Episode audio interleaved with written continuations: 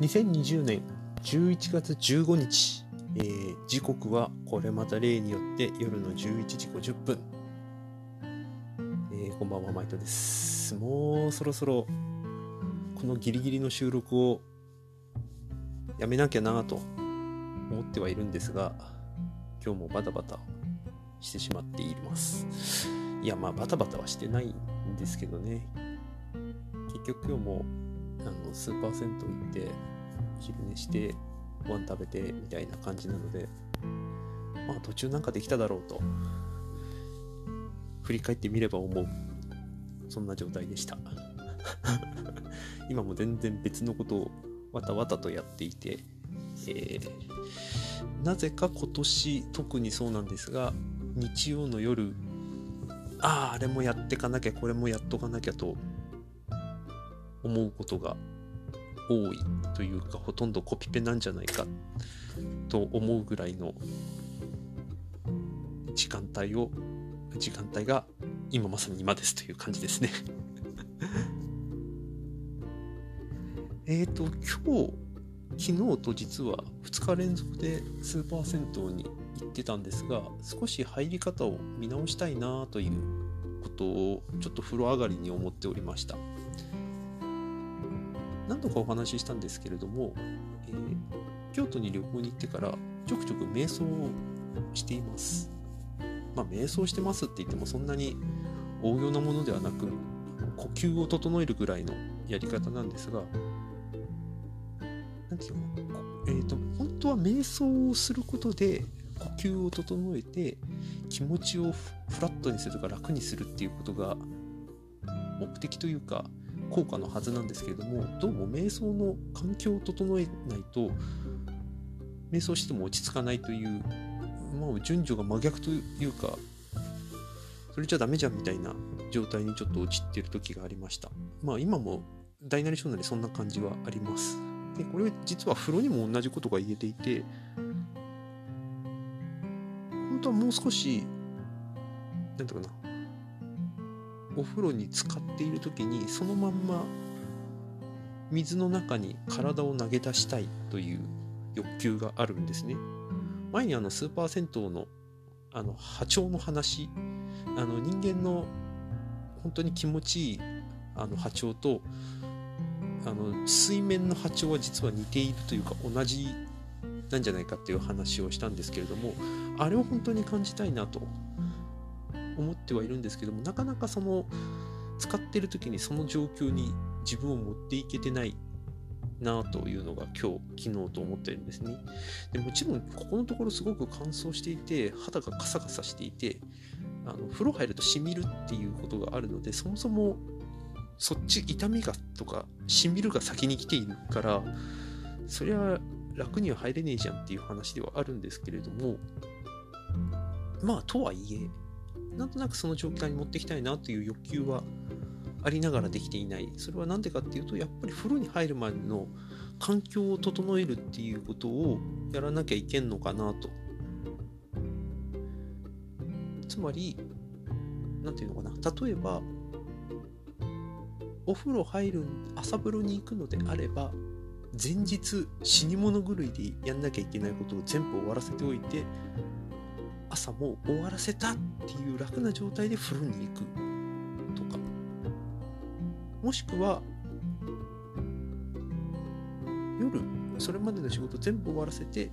夜スーパー銭湯に行って開放的な感じで入るとか。うん。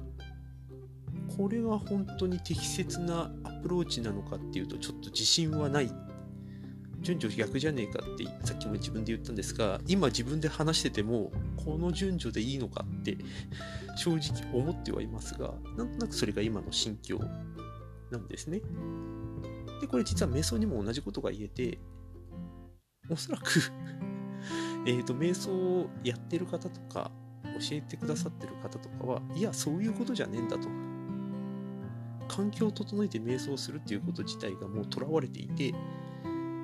呼吸法だけであれば例えば乗り物の中とかそれこそ立ったり歩いたりしながらでも呼吸を整えるっていうことができてそれは実は瞑想につながるんだよっていうお話をされるんだと思うんですねた分それが正しいんだと思うんですけどもそれでも僕はなんとなく環境を整えるっていうところにある一定の状況を作らないとわたわたしてしまうという状態がやっぱり続いている気がするんですね。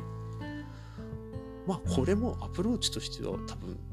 適切ではないんだろうなと。断捨離しろよと。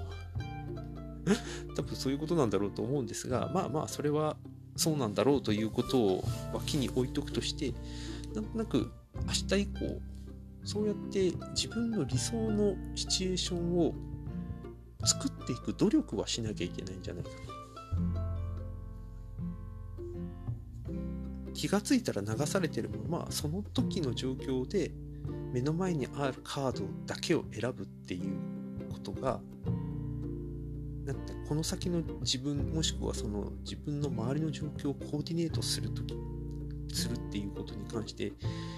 うんと非常にマイナス効果を生むんじゃないかということを思ってます。そうそうちょっと思い出したのがその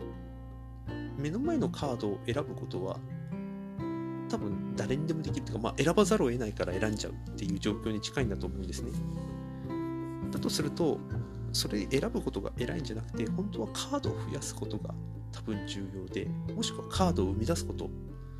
そういうことをしていかないといつまでたっても多分受け手のまんま過ぎてしまうまあ基本的に受け手のまま過ぎてる日々で送ってるんですけどでもそれでもなんかそういう意識は持っていたいしそうやって半歩前に出るっていうことがおそらく必要なんだろうなということは思ってはいます。これは僕があの運営サポートをしている歴史小説作家の伊藤潤さんがたびたびお話をされていて例えば一橋一橋慶喜、ね、来年の大河ドラマであの草薙剛さんが演じる徳川慶喜のことを伊藤さんは小古祭司っていうふうに表しているんですね。どういうことかというと彼は頭の回転がすごく速くて判断力もあるけれども目の前に出されたカードを選ぶことはうまいだけであるみたいなことをお話しされてたことがあってでそこは実は武田勝頼に同じことが言えるっていう話をされてるんですね。あの武田信玄の息子ですね。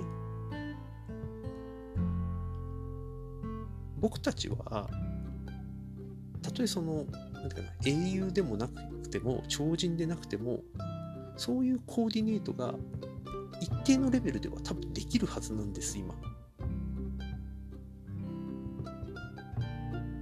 今日あと1時間でこれをやりなさいみたいなことを突然突きつけられてやるじゃなくて明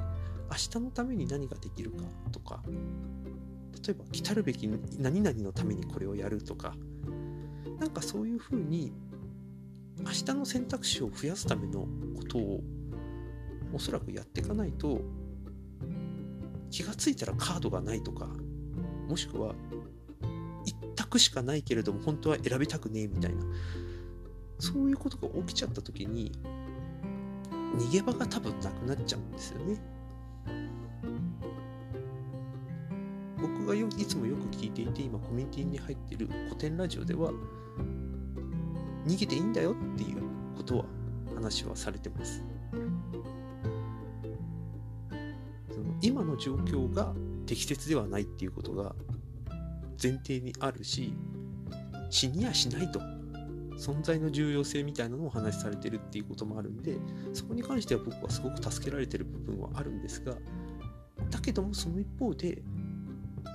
何かをしなきゃいけない部分も大なり小なりあるだろうとは思ってるんですね。